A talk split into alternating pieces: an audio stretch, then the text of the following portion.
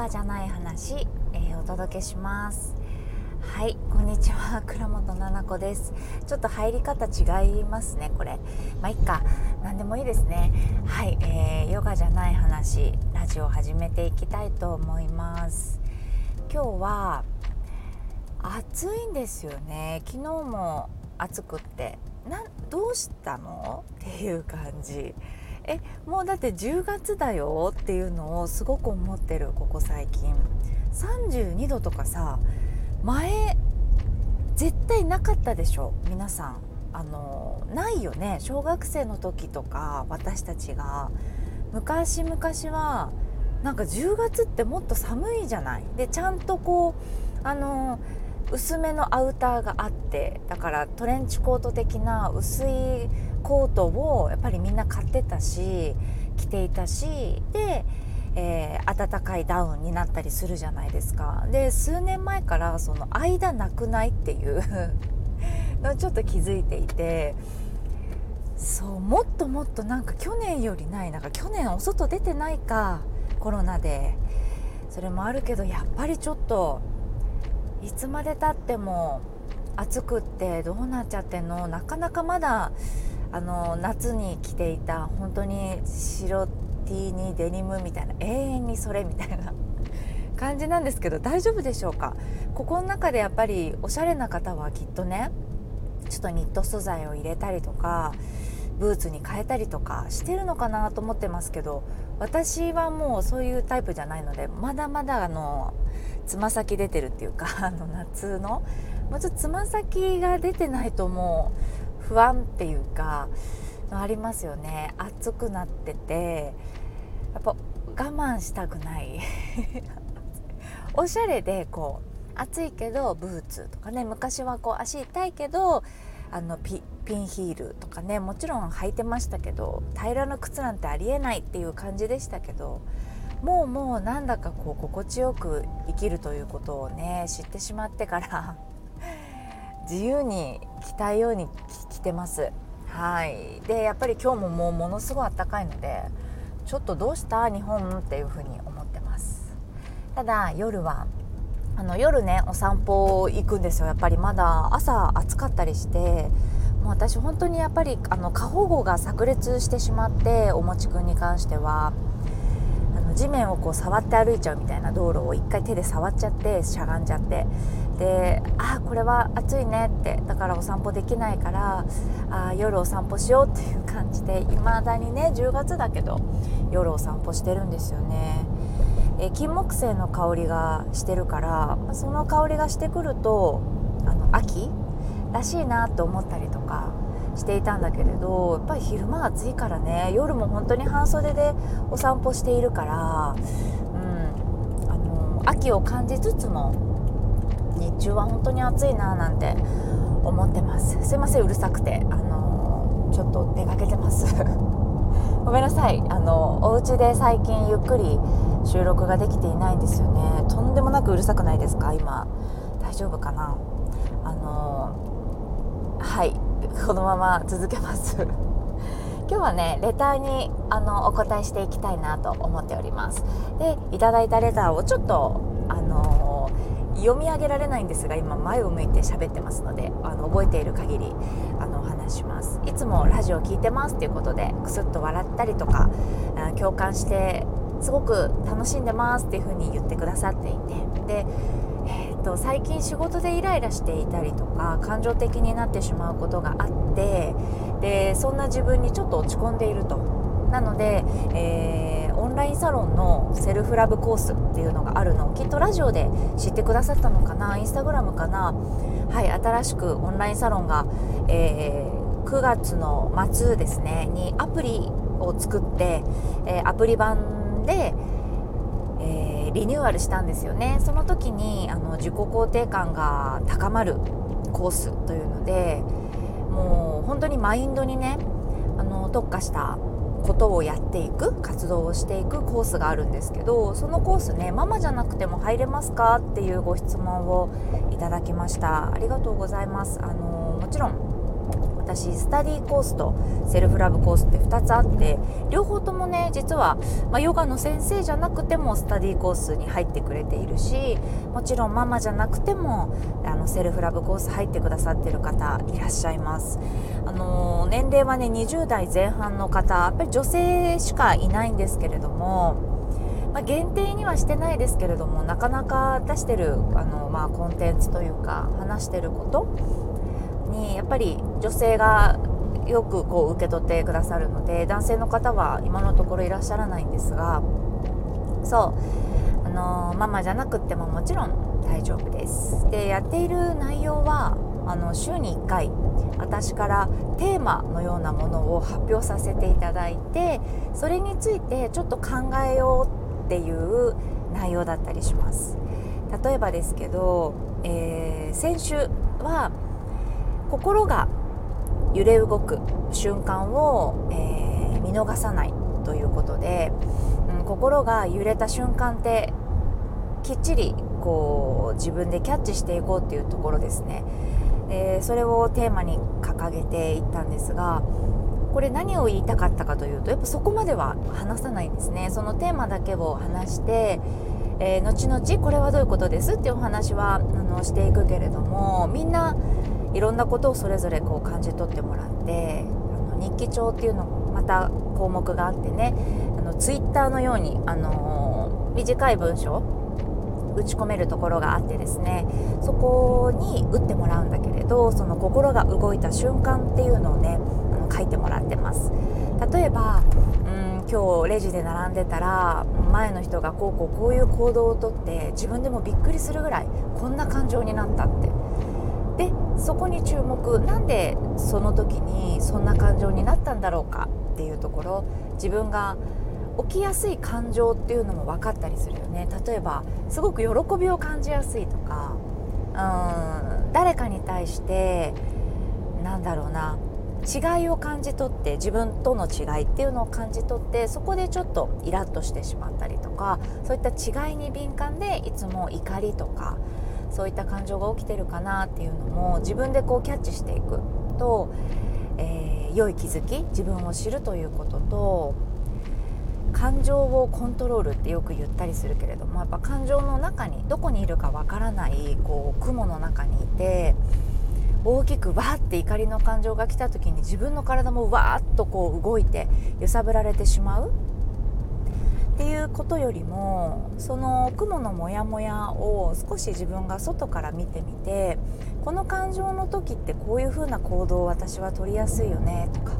こういう体の状態の時っていつもこんな風になりやすいなじゃあこれって防ぐことはできるかなっていうことを見ていけたりとかまあ、防げないんだとしたらじゃあどういうふうな捉え方ができるだろうかっていうのを、えー、考えていくきっかけっていうのを、あの、そこで私が提示させていただいてみんなが実践をしていくっていうようなことになります。で月に1回ね、あの、これの集大成じゃないですけれども、え、レッスンがありますね。1ヶ月に1回ぐらいがいいのかなと思っていて1時間のヨガのレッスンのように心のレッスン。ちょっとねこれ名前が私間違えちゃったかな心のレッスンって。何て言ったら分かりやすいかなと思って一応心のレッスンってつけさせてもらったんだけれど昨日ねちょうど、えー、オンラインサロンのメンバーさん向けに、えー、インスタライブをしてるんですね月にあ週に1回月曜日の夜9時からやってるんですけどそこでね、えー、家族のカレンダーというかお家のカレンダーに14日、えー、心のレッスンっていう風に書いたらパパに「えこれ何大丈夫?」っていう風に 言われて「何かの宗教ですか?」ってあの思われちゃってんだよね。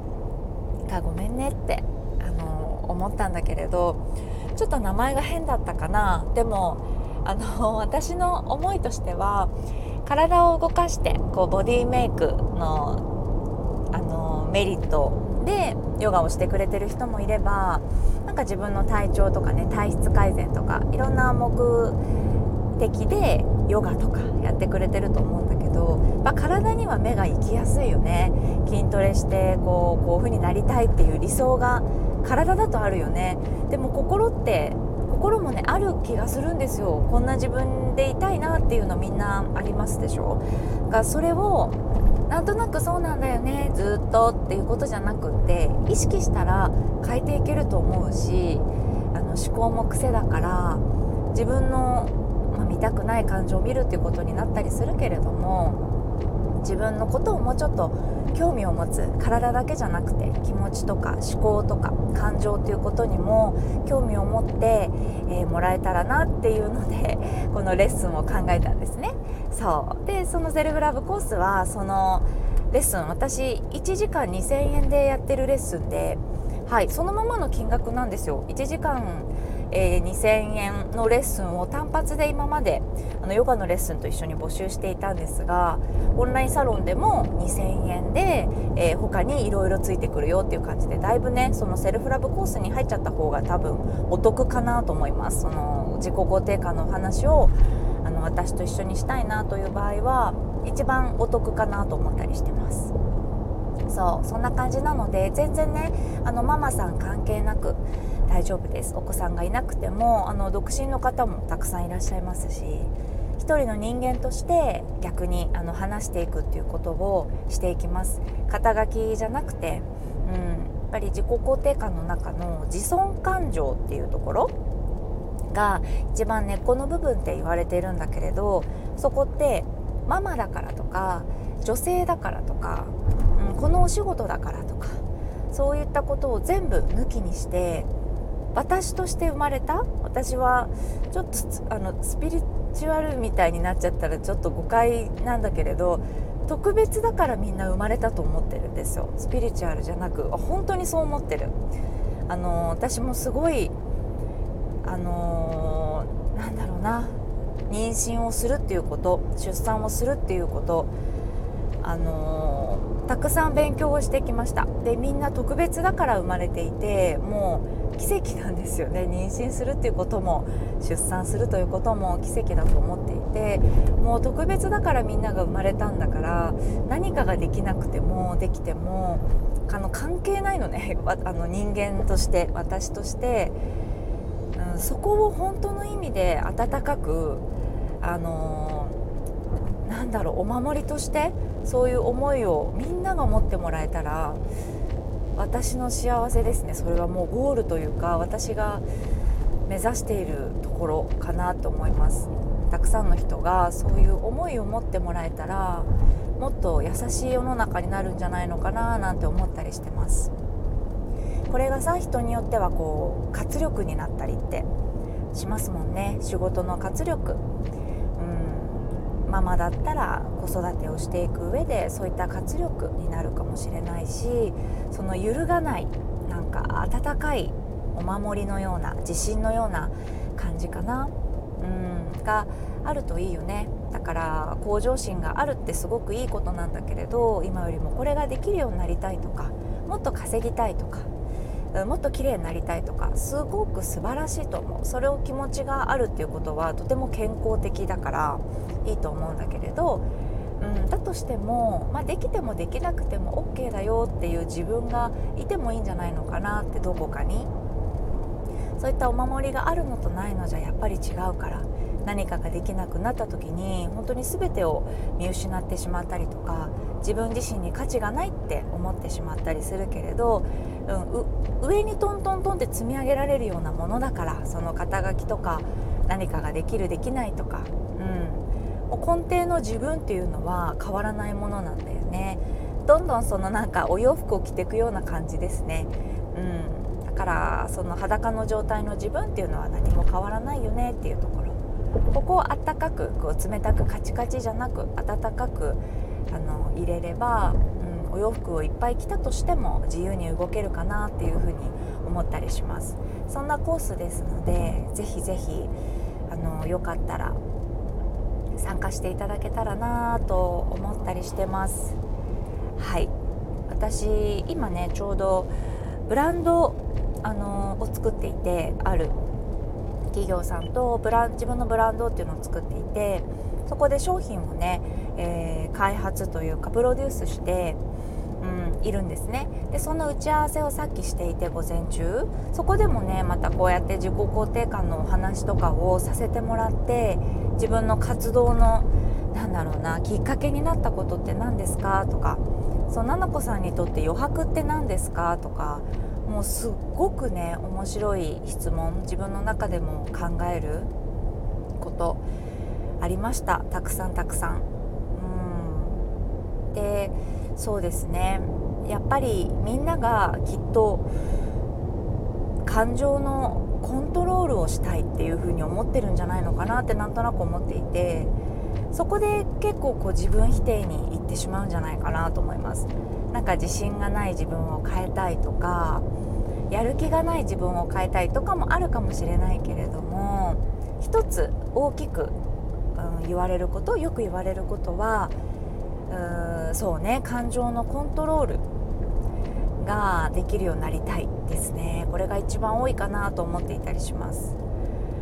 なんかねそれで言うと私自分で感情のコントロールをしてるっていう感覚がほとんどなくてコントロールしようとかあなんか怒っちゃったからこれはいけないことなんか怒らないようにしようとかそういうコントロールをしてるという認識がもう全然なくって。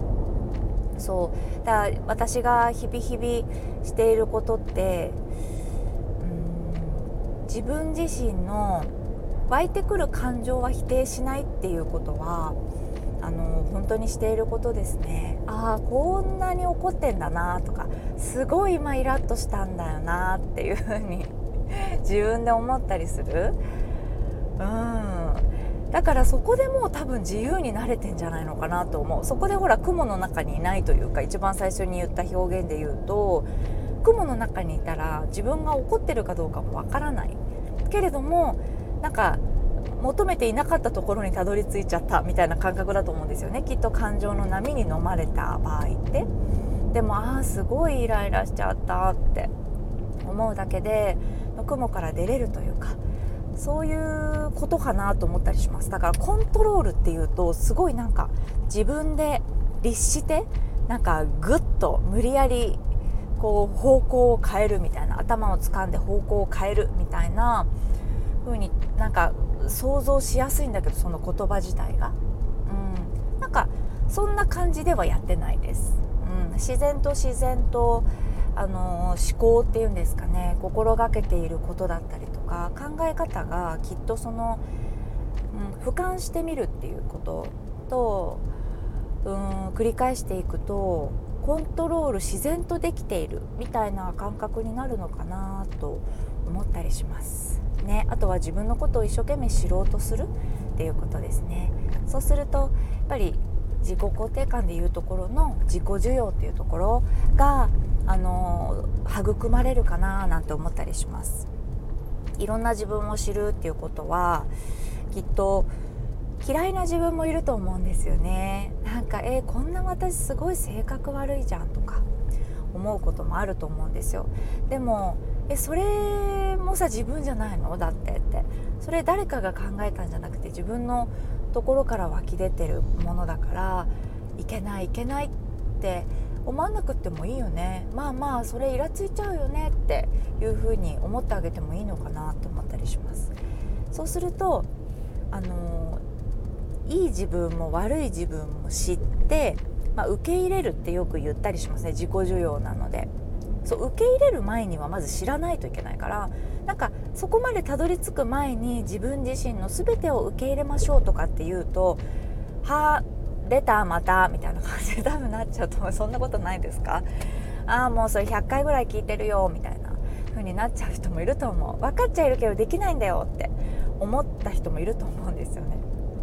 そうそう。なんだけどまずはね知っていいと思いますよ。そのイライラしちゃったりとか怒っちゃったりとかすぐプリプリね怒っちゃったりする自分もいるよねってなんか悪いところ少しはなくっちゃねとかって私ほんと口癖になっちゃってるんだけどパパとかにね。なんかちょっとパパがあってまた私のこと見てなんか言葉にはすごくパパ気をつけてるんだけどこう無言でちょっと引いてるっていうか私の行動に。この間のほら自転車あのどっかに忘れてきちゃったとかも本当に日常茶飯事だしお財布持たないで出ちゃうしね。そう鍵とかも家の鍵とかもほとんど閉めないみたいな感じ。閉めないっていうか閉め忘れちゃってるんだけどほとんど閉めなかったりとかあははっていう感じでこうあ今言おうとしてること分かるよっていうのは分かるじゃないですか。そうそうそう。ちょっと何を言いたかったのか忘れちゃったけれどもやっぱそういう時に自分をこうなんか悪いところが分か分かっちゃう瞬間。でもいやそんなさ完璧な人っていないじゃない。絶対に。あの私たちが思うこの人は完璧だろうなって思う人でもきっとすごい悩んでることあると思うし自分のこんなところがあんま好きじゃないっていうところきっとあると思うんですよね。変わりたいと思ってるところもあると思う。そう。だからあそうそう。これがね私のあんまり苦手なところだから以上丸。うん本当以上丸っていう感じですね。悪いところは、うん、ちょっとぐらいないといけないんで失礼いたしました。みたいな感じであの終わらしてるかな。パパがちょっとびっくりしてても私の悪いところに気づいてね。ああまたやってるこの人みたいな感じの目がこうあったとしても、まあ、全然へこたれない。うんうんうん。そうそうそう。まあ自分がそうであればなんかいいかなと思っていたりします。でそれもやっぱり私もね自分の好きなところ嫌いなところを知っているし私が分かってるんで、えー、大丈夫ですよっていう感じで入れればまあなんだろうこれ夫婦関係ですけど本当に人間関係でも言えるのかなと思ったりする。誰かと比べてへこむってこともないだろうしだってみんな苦手なことあるからね。はい。そういったところで自分を知るっていうところがまずは自分を受け入れるの前にした方がいいことだったりしますね。はい。ちょっと今日はテーマを絞ってねセルフラブコースのことをせっかくあのご質問していただいたので自己肯定感に絞ってお話をさせてもらいました。とんでもなくうるさい道路を走っておりましてあの失礼いたしました。聞き取りにくかったかななんて思うんですがよかったら あのコメントだったりで感想だったりまたレターでご質問だったりいただけたら嬉しいなと思ってます。ではでは長くなりましたが聞いていただいてありがとうございます。またお会いしましょう。